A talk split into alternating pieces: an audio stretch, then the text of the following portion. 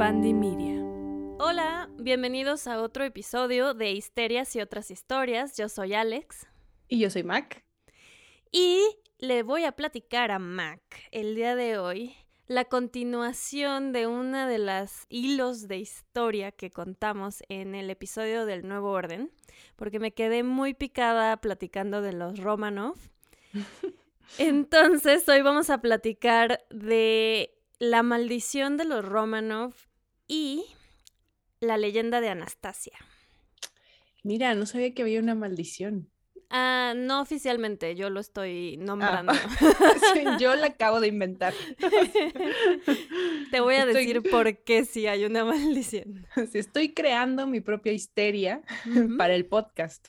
sí, ahora decidí que en lugar de ir en contra de las histerias y tratar de usar la razón, voy a empezar a crearlas. Exacto, estoy de acuerdo. Voy a pensar en la mía o más bien voy a contribuir a lo que tú me cuentes. Vamos a ver si la podemos redondear. Perfecto. Y quería, para empezar, recordar la película animada de Anastasia. No, sí. Porque me acuerdo que las dos nos gustaba mucho. Todavía me sé las canciones. Bueno, yo no, no llego a esos niveles. Em, ¿Qué te acuerdas de la historia de Anastasia? La que nos contaron ahí. Pues me acuerdo, a ver, ella está niña, ay, sí voy a contar toda la película. Abre con un castillo. Abre con un baile en la casa de los Romanov.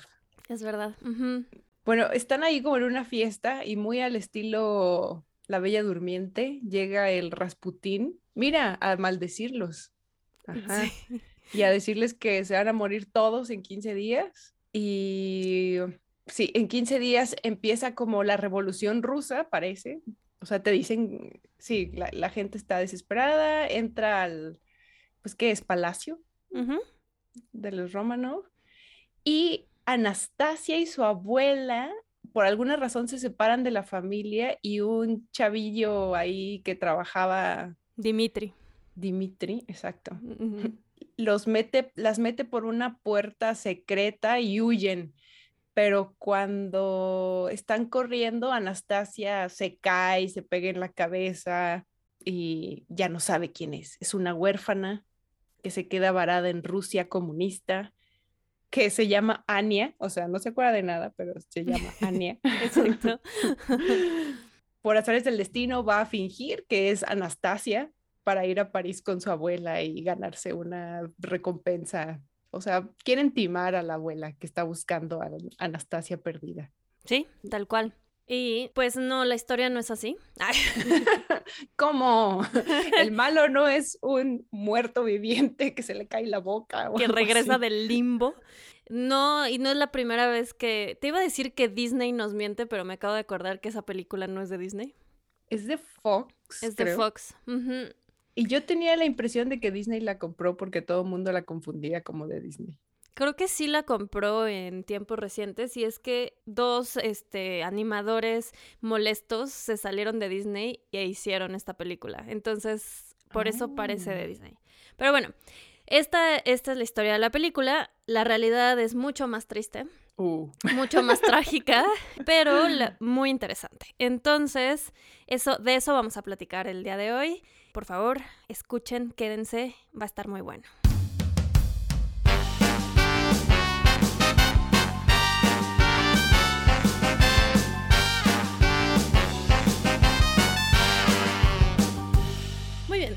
Vamos a empezar esta historia en orden no cronológico, pero te voy a platicar qué pasó en 1922 en Berlín. Ok. Una chava que no traía ninguna identificación, mm, su ropa no tenía ni etiquetas, no había nada que dijera quién ella. Se intenta suicidar brincando de un puente, creo, y la policía la saca del río, o bueno, de un canal, y ella no les quiere decir quién es, o sea, no les quiere decir su identidad, no, ellos no encuentran nada que diga quién es y la meten a un manicomio. No habla, por lo menos por este... E, e, es Anastasia. Luego, cuando empieza a hablar, habla en un alemán, pero como con un acento ruso. Ajá. Ajá. A los dos años de estar ahí, uno de los que, un señor que estaba en el mismo manicomio, empieza a decir que había estado en el manicomio con Tatiana, la hija de los Romanov. Tatiana es una hermana de Ah. Anastasia. Y yo, ya te iba a corregir. Este, Entonces, como en esa época había muchísima gente que se había escapado de Rusia después de la revolución y que había conocido a los Romanov, algún conocido va y dice, no, claro que no puede ser Tatiana. Y ella dice, yo nunca dije que era Tatiana. Y entonces ahí, ¿Y la es donde, edad coincide? ahí es donde empieza a decir que ella es Anastasia. Damn girl. Esa historia la vamos a dejar pendiente porque... ¿Cuándo se inventó el, AD el ADN? O sea, las pruebas de ADN. Hasta los noventas. Ochenta, triste. ochentas, noventas. Olvídelo. si en ese momento no, no era viable. Esa historia la vamos a dejar en suspenso porque vamos a platicar primero de la familia de los Romanov, la famosa ya maldición de los Romanov, un poquito de este personaje súper, súper pues, raro que es Rasputín.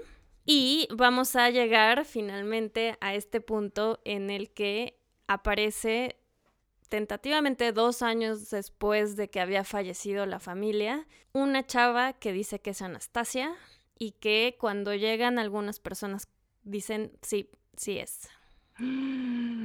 Tan, tan, tan. Ok, ok, estoy lista.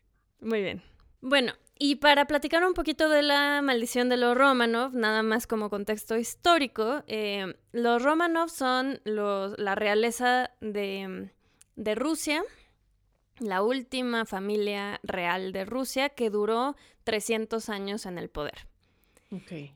Aparte de los que vamos a platicar ahorita, que son los últimos de esta familia, los más famosos son Pedro el Grande y Catalina la Grande. Ah, Este, que me encantaría después hacer el tercer episodio de este tema, porque también es una historia muy interesante. Y no voy a entrar a detalles, solo te quiero recomendar ampliamente la serie de The Great. Sí, tengo muchas ganas de verla. Desde que vi el tráiler dije esto va a estar buenísima. Se ve que tiene un humor y un, no sé, un ambiente muy peculiar. Toda la, la ambientación de la mm, nobleza rusa, los vestidos, está espectacular y no es histórico, o sea, está como basado en la realidad, pero es una joya de serie. Además sale Dana Scully. Es la mamá de Catalina la Grande, sí. Exacto. Muy bien. Entonces, rapidísimo, el zar, papá de Anastasia, se llama Nicolás II. Su abuelo se llamaba Alexander II. Su papá, Alexander III. Entonces, nada más para entender en qué momento toma el poder Nicolás II, te voy a platicar que su abuelo, Alexander II, decidió hacer un montón de reformas en Rusia y entre ellas quitarle muchos privilegios a los nobles y quitar esta figura de los sirvientes, que en ese caso eran más como esclavos, porque si tú eras dueño de un territorio, eras dueño de la gente que estaba ahí. Entonces hace esto y obviamente a los nobles les parece terrible, no les gusta. Hay un montón de atentados eh, de, para matarlo, hasta que lo matan en un Oh, atentado. Eh, le avientan una bomba y no se muere en ese momento, pero queda muy mal. Se lo llevan al castillo, le hablan a su hijo, le hablan a su nieto y a sus familiares y entonces todos lo ven ahí desangrarse y morir lentamente. Yay. Vamos a asumir que esa es una escena de terror, traumante. Entonces su hijo dice, yo creo que esto de las reformas no está funcionando muy bien. Y se Vamos va a volver a esclavizar a la gente. se va al extremo, se va a la ortodoxia, al nacionalismo y al autoritarismo. Y entonces si estás en mi contra, mato a todos los que se pongan enfrente de mí. Y pues le funcionó, vamos a decir, o sea, como que volvió a un sistema más normal, pero su gran pecado fue entrarle muy cañón a la bebida.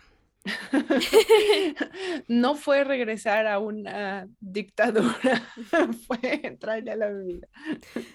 Sí, la verdad sí, porque eso hizo, eh, bueno, no muere de, eso directamente, pero dicen que influye, ¿no? Se muere joven a los 49 años y su hijo en ese momento tenía veintitantos y él no esperaba, Nicolás, el papá de Anastasia, no esperaba tomar el poder tan joven. Entonces, no estaba listo en ningún sentido, eh, ni siquiera su papá creía en él. O sea, creo que en algún momento le dijeron así como, no, pues déle este proyectito al Nicolás y él dijo, no, ese no sabe nada. Y entonces él se convirtió en el zar del este, reinado más grande en ese momento. Creo que Rusia en ese momento abarcaba un sexto del mundo habitable.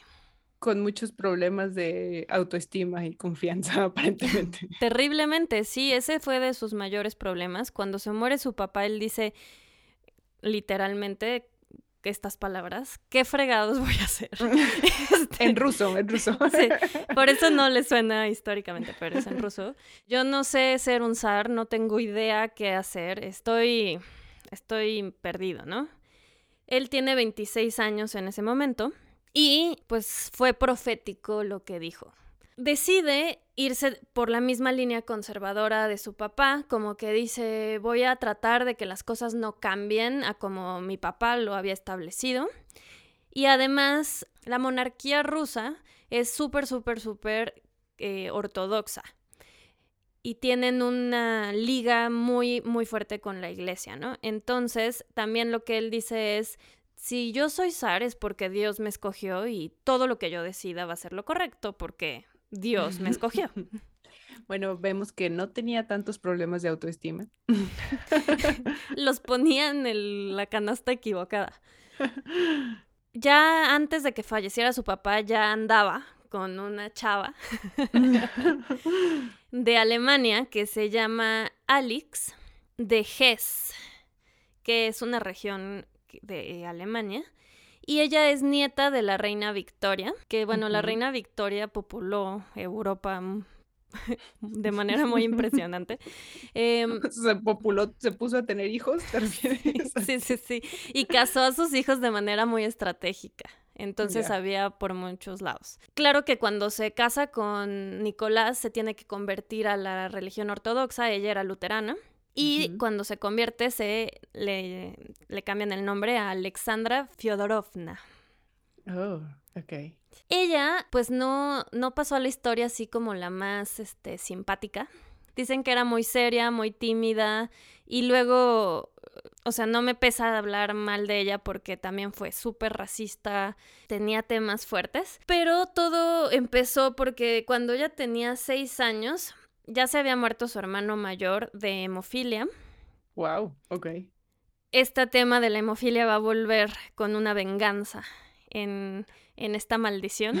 Y su mamá y su hermana se murieron de difteria cuando ella tenía seis años. Entonces, pues sí, la verdad no tuvo una infancia muy bonita, como que era muy alegre y muy equilibrada y de repente ya así triste, tímida, constantemente a la defensiva.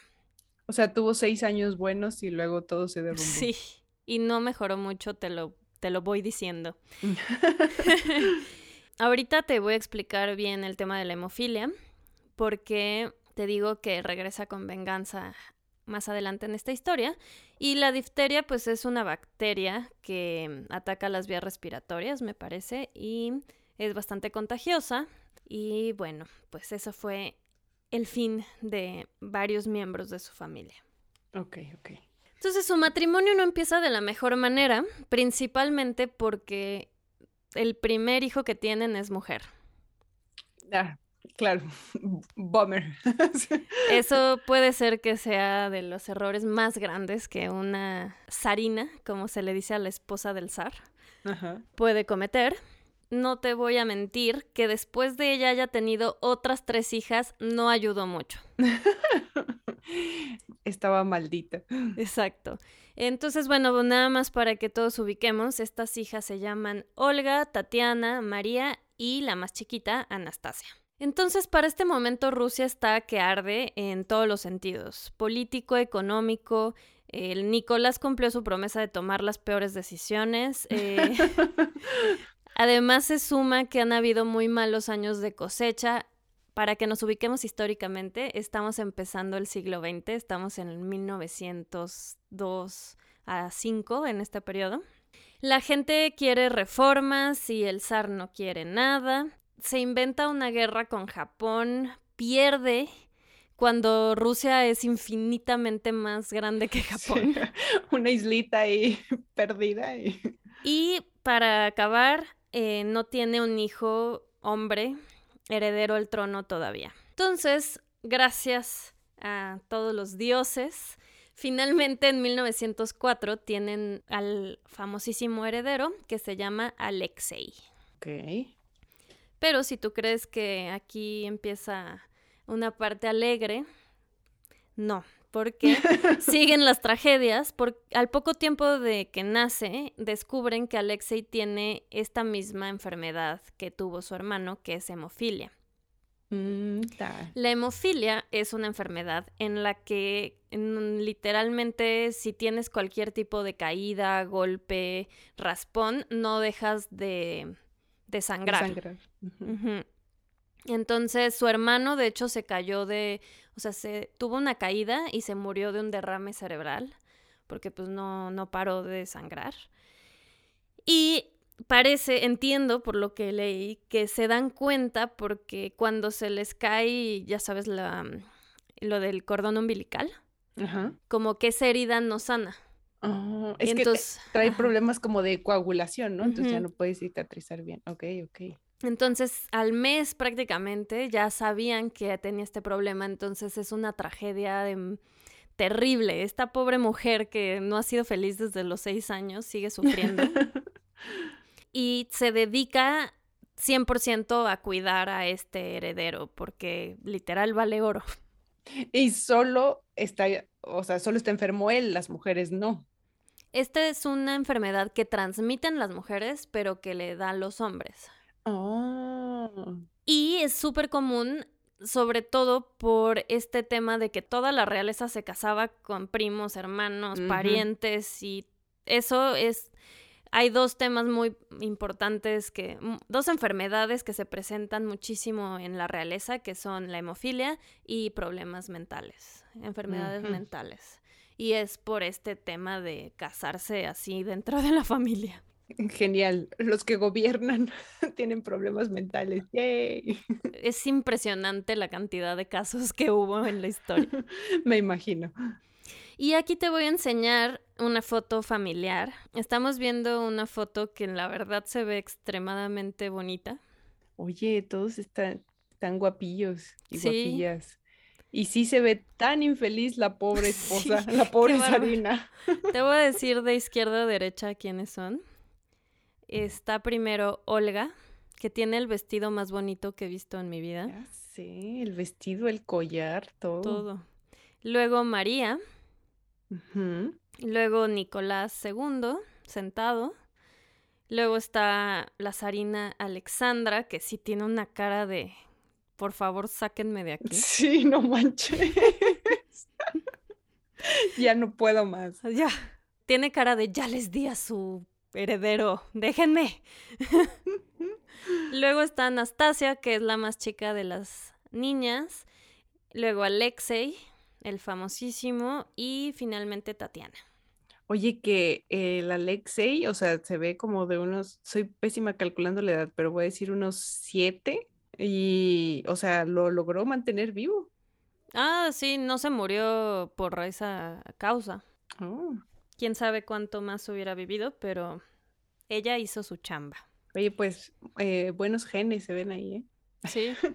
Pues de hecho son los genes de toda Europa, porque Nicolás es primo del que en ese momento es rey de Inglaterra y por otro lado primo del que en ese momento es el de Alemania y por otro lado ella es prim, o sea, no voy a seguir, pero seguramente ellos dos son primos.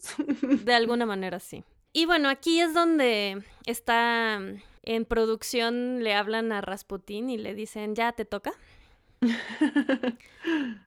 Porque obviamente eh, la zarina vive preocupada por mantener vivo a su hijo. Y Rasputín es una especie de monje, o encontré este término que obviamente es ruso, que se llama starets, que es una... disculpen la pronunciación. sí, no soy ninguna experta, pero Wikipedia me dijo que esta es una, es una especie de monje, te digo, que es ambulante y desempeña una función de consejero en monasterios ortodoxos. Ok. En teoría, por medio de la oración y de ser puro y virtuoso, pueden llegar a realizar curaciones, profecías y en general ser guías espirituales. Es como un chamán, pero ruso. Ah, tal cual, sí. Y este chamán se volvió muy famoso porque viajó bastante por todo el país y se supone, hay historias, de que realmente curaba gente. Entonces, como que tenía esta fama y lo que sí es que era todo menos puro y virtuoso, porque también tenía fama de que se acostaba por todos lados, de que fueran casadas, no casadas, también tenía fama de que podía ser consensual o no consensual. O sea, respetuoso, respetuoso no era. Ya. Pero sí tenía fama de curar cosas. Entonces eh, una de las familiares de los Ares se lo presenta y empiezan a tener una relación muy íntima con él. Lo invitan mucho al palacio y lo que dicen es que tenía como un carisma especial. Y te voy a leer aquí lo que dice otra vez en Wikipedia de su carisma. Una mirada muy fija y penetrante. Pelo castaño y ojos azules muy claros, que hacía como un contraste muy impresionante. De verbo fácil y muy ambiguo. Como que no, no, no hacía las frases completas, que parecía un oráculo. Yo en realidad pensé que parece Yoda. un gran atractivo con las mujeres por su físico y su intuición, conocimiento de las escrituras y yo aquí te voy a enseñar su foto porque por favor dime de dónde viene el atractivo. A ver. Ay Dios. O sea, entiendo lo de los ojos intensos, sí, pero la verdad yo pensaría que huele mal y no, no me cae, no me gusta. Híjole, pues tal vez es una cosa así como de la época, ¿no? O sea, porque ese partidito en medio y esa barbita larga recta está, está muy, no sé. O sea, sí, no estoy diciendo que sea feo. Ya no, no, te, no traje una foto de más grande que sí se ve terrible, pero, o sea, esa mirada no está sexy, ¿no? Eh, todo lo contrario.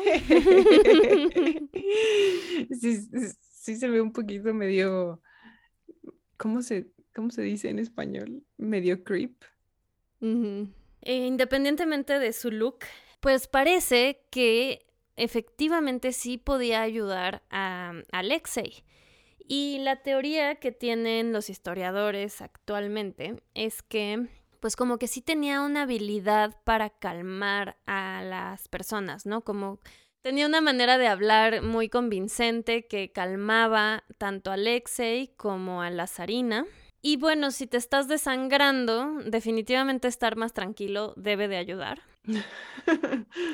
y también otra cosa que dicen es que Rasputin normalmente le recomendaba que no, no molestaran tanto los doctores a Alexei. Y eso posiblemente lo ayudaba a curarse más rápido porque en esa época los doctores eran terriblemente malos y tal vez le estaban... Eh, hay una teoría de que en realidad le estaban dando anticoagulantes. No sabían. Mm. Entonces, el evitar que lo vieran los médicos, tal vez en realidad sí ayudaba. Ok, ok. Además, digo, no sé si esa es la época porque desconozco, pero de estas prácticas médicas donde todo lo solucionaban sacando sangre. Sí, sí, sí, sí, no era, no era la mejor época para que hubiera una intervención médica. Ya, ok. Y entonces esta cercanía obviamente empezó a crear ciertas chismes y inconformidades, porque por qué una persona tenía esa influencia, ¿no? En las dos, en la familia más poderosa y más este, influyente de Rusia. También lo que te había comentado, que se oía que estaba seduciendo a medio mundo, había chismes de que entraba al, cuarto de las, de las hijas en la noche, luego hubo chismes de que tenía un amorío con Alexandra. Entonces llegó un punto en el que eran demasiado los chismes y Nicolás le dijo, ¿sabes qué? Vete de San Petersburgo porque ya me está afectando pues obviamente este tema. Pero en este momento estamos en la Primera Guerra Mundial. Ok. Y de las decisiones más tontas de Nicolás fue decir, ¿saben qué? Yo creo que lo que necesitan es que yo vaya a liderar las tropas. nuevamente, a mí me escogió Dios. No sé nada de esto, pero a mí me escogió Dios. O sea, no era versado en el arte de la guerra. no era versado en nada. Solo dicen que hablaba súper bien inglés. Ah, algo bueno. Bueno, mm, no sé. Entonces, mientras él se va, regresa a Rasputín y aconseja directamente a la zarina que se queda. Suena como que es marca de algo, la zarina, pero zarina, eh, que se queda tomando las decisiones en Rusia. Y esto todo lleva a que lo asesinen a Rasputín, porque ya los que están a su alrededor no están de acuerdo con las decisiones que ella está tomando y este cuate está teniendo demasiada influencia. Ok. Y aquí tiene de como que esta parte del asesinato también influye en este misterio de Rasputín, porque lo invitan al palacio así de, ah, sí, queremos verte lo, le dan unos pastelitos con cianuro y están así viéndolo, ¿no? Viéndolo a ver cuándo cae y no parece que le esté haciendo nada el cianuro. O sea, se lo está comiendo. Sí, se lo come y nada. Entonces le disparan. Y se van como a checar este para ver con qué lo van a mover. Regresan y está vivo. Le vuelven a disparar dos veces más. Total, lo tienen que amarrar con cadenas y lo avientan al río y se muere ahogado. Eh, ¿Y estamos seguros de que se muere? pues según la película se va al limbo y regresa. Ya, con razón. Nunca entendí por qué era como un muerto viviente en la caricatura. Ah, en la caricatura es porque como le pone la maldición a los Romanov, pero Anastasia se escapa, como que no puede salir del limbo porque no ha podido cumplir con la maldición. Ah, ok. Entonces, estamos en este momento en el que Nicolás está fallando en la guerra. Eh, acaban de matar a Rasputín. Me imagino Alexandra debe estar en un hilo. Este, de plano ya la población rusa no aguanta más. Ya llevan dos millones de muertos en esta guerra. Eh, Rusia es de los que más pérdidas humanas tiene en la Primera Guerra Mundial, entre que ellos son muchos y muy malas decisiones, todos estos rumores, y luego estamos en una guerra contra Alemania y la zarina es alemana. Ah, cierto. Entonces todo el mundo cree que ella es una espía. Terrible. Y todo esto lleva a que Nicolás se ve obligado a abdicar al trono en marzo de 1917. Ah, regresó vivo de la, de la guerra. Mm. Regresa vivo, pero lo obligan a abdicar al, eh, al, trono y abdica también por su hijo, o sea, ya como que la dinastía... Ya no va a haber. Y lo único que asegura es como que ellos estén eh, a salvo porque entra un gobierno provisional a Rusia. Pero luego los bolcheviques, que finalmente terminan siendo el Partido Comunista y que son liderados por Lenin, terminan tomando el gobierno y deciden que los van a matar, porque mientras ellos sigan vivos va a seguir habiendo gente que es pro monarquía y o van a quererlos ir a rescatar o como que está en riesgo eh, su gobierno, ¿no? Claro, porque sigue viva la figura, ¿no? Que siempre puede o sea, está latente. Y aquí la verdad es que es terrible la, la matanza, porque independientemente de que Nicolás y Alexandra realmente hicieron cosas terribles, mataron a muchísima gente, eran súper racistas, les valía gorro este, la gente, ¿no? Pues como que nada justifica matar niños, ¿no? Además fue muy sangrienta, dicen que duró 20 minutos porque llevaban en los corsets cosidas muchas joyas porque no querían que se las robaran. Entonces eso hizo como que las balas rebotaran y a muchos los tuvieron que matar como más de cerca. Cuando dices muchos, o sea, es porque fue a más de los cuatro, cinco, cinco hijos del zar, o sea, más. Eh, creo que algunos de los sirvientes que estaban con ellos también. Mm, o familia extendida, así primos. En esta matanza solo fueron ellos porque estaban como en arresto domiciliario. Mm, Pero en los siguientes meses, días, mataron hasta más de 70 Romanovs, parientes y amigos cercanos y así. Entonces hasta los bolcheviques sabían que esto había estado mal. Y entonces cuando los entierran, hacen todo lo posible para que nunca los puedan reconocer, ¿no? Creo que les echan ácido y los queman ah, y lo hacen en una fosa así perdida en la mitad de, de donde están. No le dicen a nadie como que siguen diciendo, no, sí, están vivos, están vivos. Luego aceptan que mataron al zar y a la zarina, pero que pusieron en un tren a los niños y se salvaron y ellos están bien en otro lado. ¿Y, y esa es la versión hacia el pueblo porque el pueblo sí los quería o solo porque eran niños? O sea, porque me pregunto, sé que siempre hay gente así que le encanta la monarquía, digo, aunque aquí habían sido unos malditos con su gente, no sé.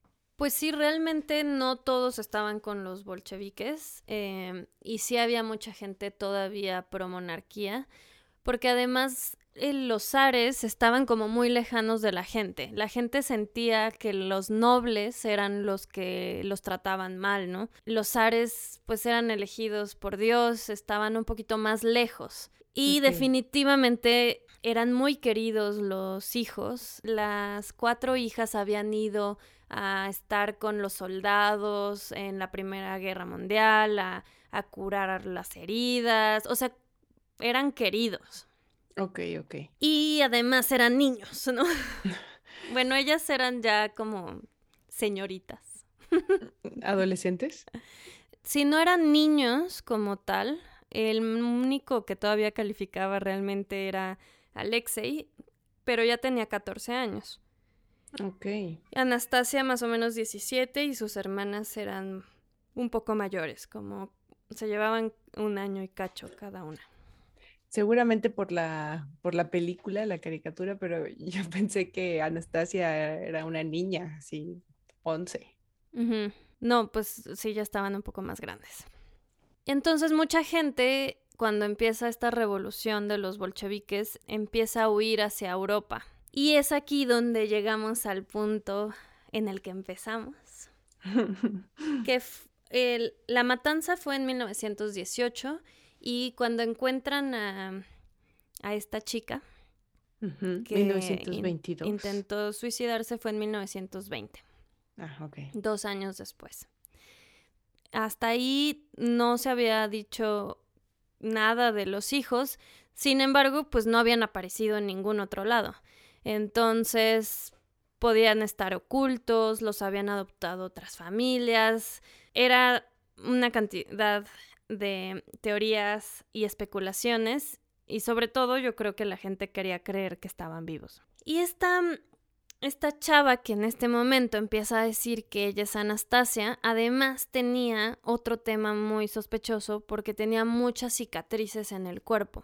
Ella decía que había sido por este ataque de los bolcheviques de la que ella había sobrevivido y lo, la habían ayudado uno de ellos a escaparse. Un bolchevique. Un bolchevique. Ok. Mucha gente que era promonarquía y que ahora vivía en Europa, bueno, en otros países de Europa, quería conocerla, entonces iban a verla, platicaban con ella, y la opinión estaba muy dividida. Había algunos familiares o conocidos que iban y decían claro que no es, y otros decían, salían llorando diciendo, es que es ella. ¿Y aquí seguimos en el manicomio? Aquí seguimos en el manicomio y aquí te voy a enseñar una foto de ella junto con una foto de Anastasia para que tú me digas si crees que puede ser ella. A ver, a ver. Órale, sí la compro. del lado izquierdo está ella, yo creo que en el manicomio, ¿no? Pareciera. Y del lado derecho es una es un retrato de Anastasia. Sí, yo sí la compro. Yo, la verdad es que la nariz no, como que no, pero también se ve que en, el retrato de Anastasia estaba chica y la adolescencia hace cosas. claro, recuerden que pueden ver estas fotos en nuestras redes sociales, en arroba histerias podcast. Y también creo que la iluminación de las imágenes no ayuda como a comparar exactamente los mismos, las mismas facciones, ¿no? Pero en general, así yo sí la compraba. Bueno, pues mucha gente la compró. Y eso hizo que por muchos años viviera en casa de gente que la apoyaba. En, o sea, la sale del manicomio y vive con estas familias que sí creen que es, que es Anastasia y todo.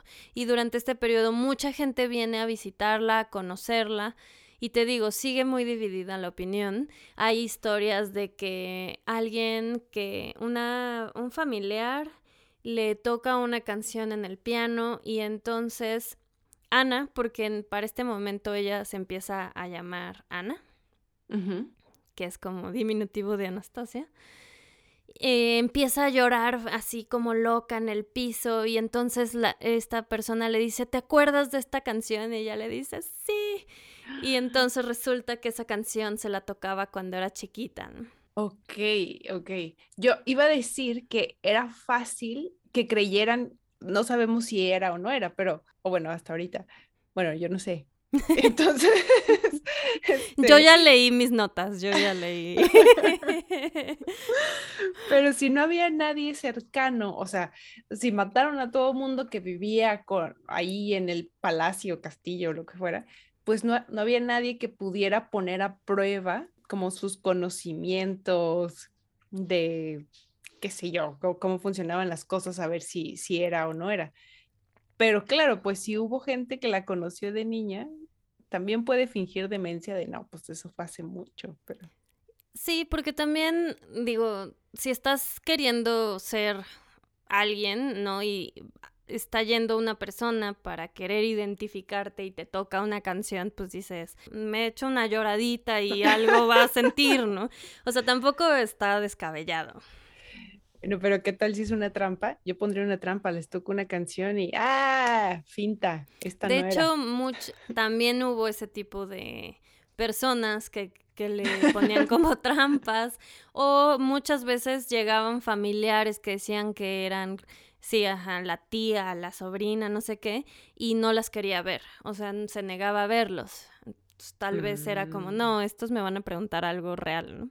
Y bueno, ya llegamos al punto en el que empieza a haber más evidencia en contra. En 1927, el hermano de Alexandra, la zarina, mm. manda hacer con un investigador privado una investigación. Y lo que descubren es que en realidad es una obrera polaca llamada Francisca, híjole, Schwankowska. Disculpen la pronunciación. Ella, al parecer, trabaja en una fábrica y tiene un prometido que se muere en la Primera Guerra Mundial. Ella entra en una fuerte depresión y un día está en la fábrica y deja caer una granada. Le explota, ella no se muere, pero se muere una persona enfrente de ella, ella por eso tiene estas heridas y la meten al manicomio y es cuando se, se escapa y es cuando la encuentran en Berlín y está intentando suicidarse. ¿Será una obrera que trabajaba haciendo granadas?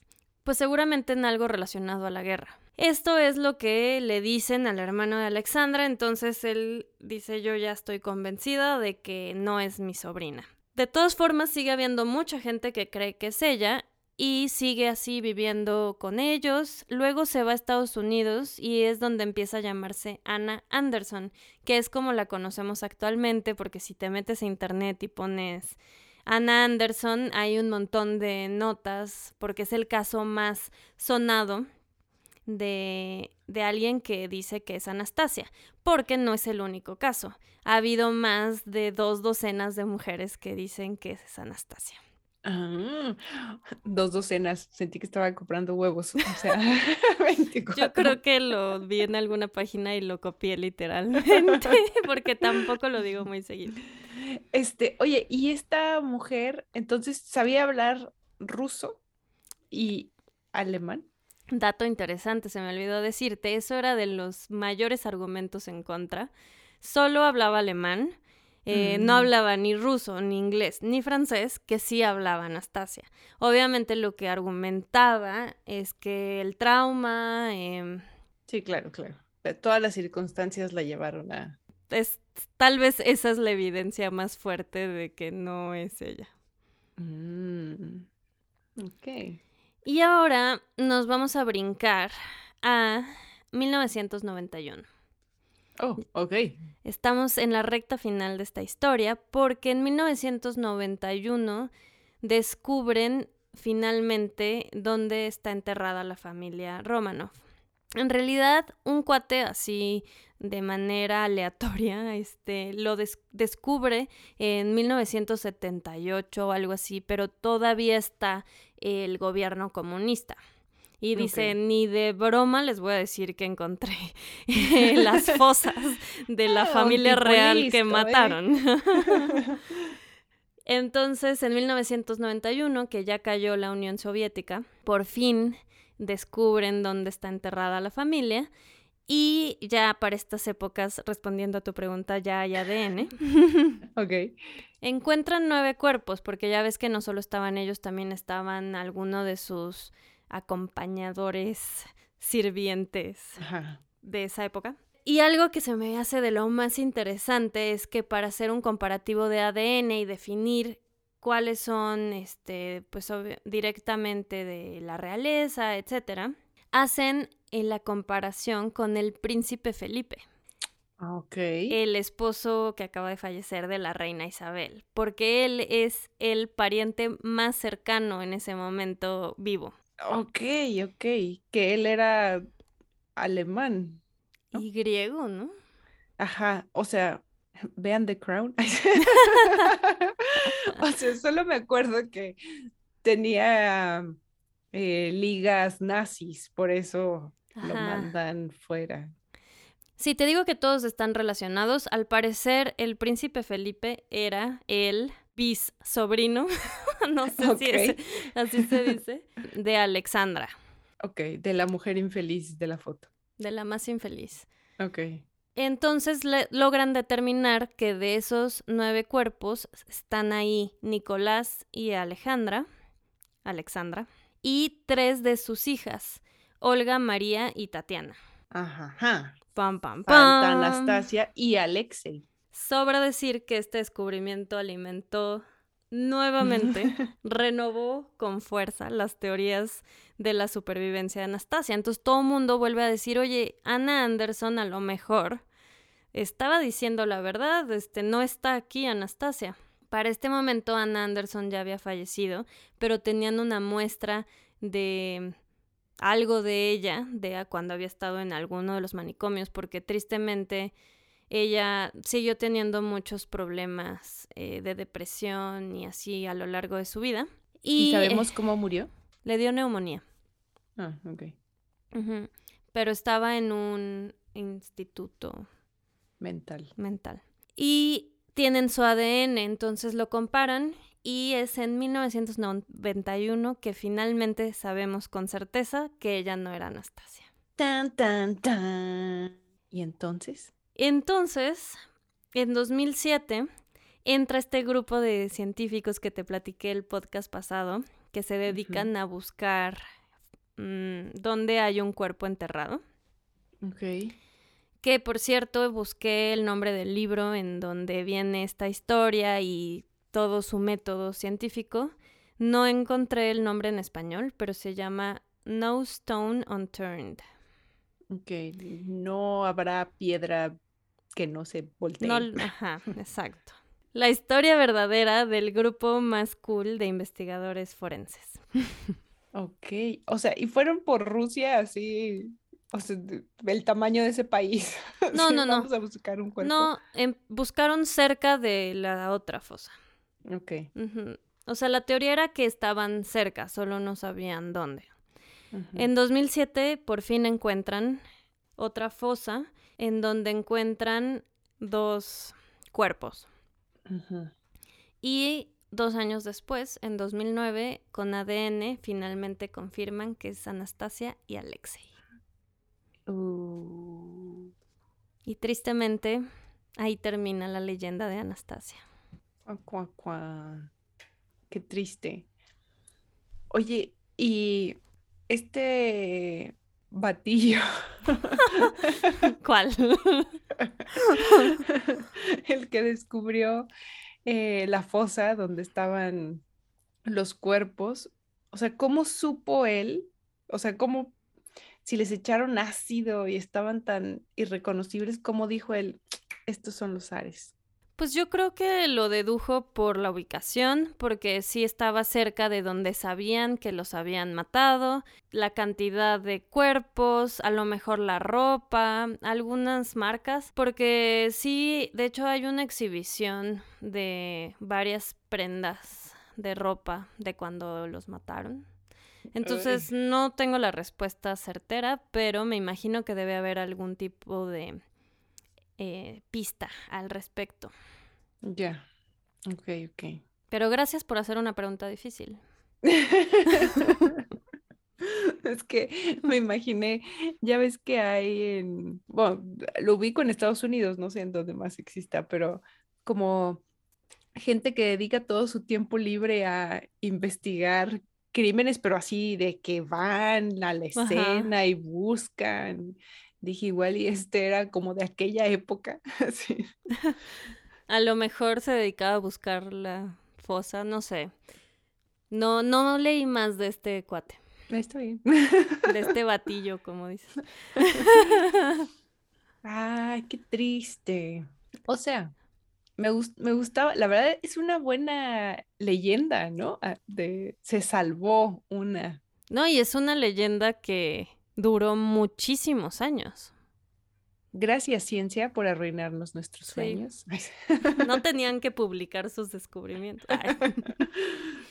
Bueno, lo que sí está increíble también es que tantísimo tiempo después, ¿no? Y con todo lo que pasó con los cuerpos y demás, todavía encontraron una forma pues digamos, relativamente fácil. No quiero simplificar cómo es este proceso, pero así de, pues ahí está el príncipe Felipe, pues órale, vámonos. Sí, sí, sí, sí, que haya habido manera de comprobar todo.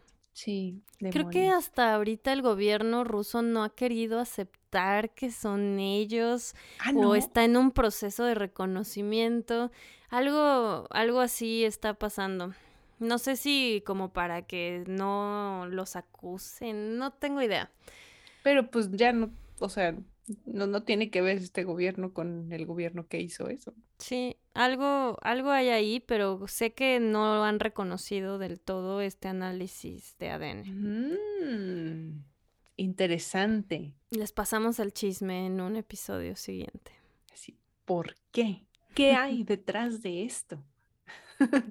Esta fue la historia de la famosa maldición de los Romanov y la leyenda de Anastasia.